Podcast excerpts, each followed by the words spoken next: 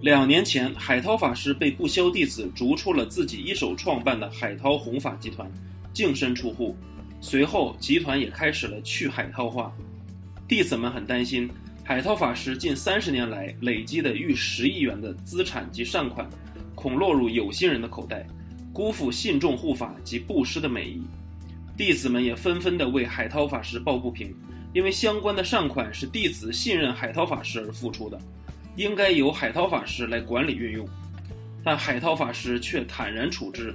他说：“佛祖原本是王子，后来出家，连国家都可以不要了。对于这些钱，他也可以不要。去年宣布退休时，提到自己独立弘法，因为自己以前被拱得像皇帝一样，现在这样等于是找到了新的自己。想要看到更精彩的节目，欢迎订阅。”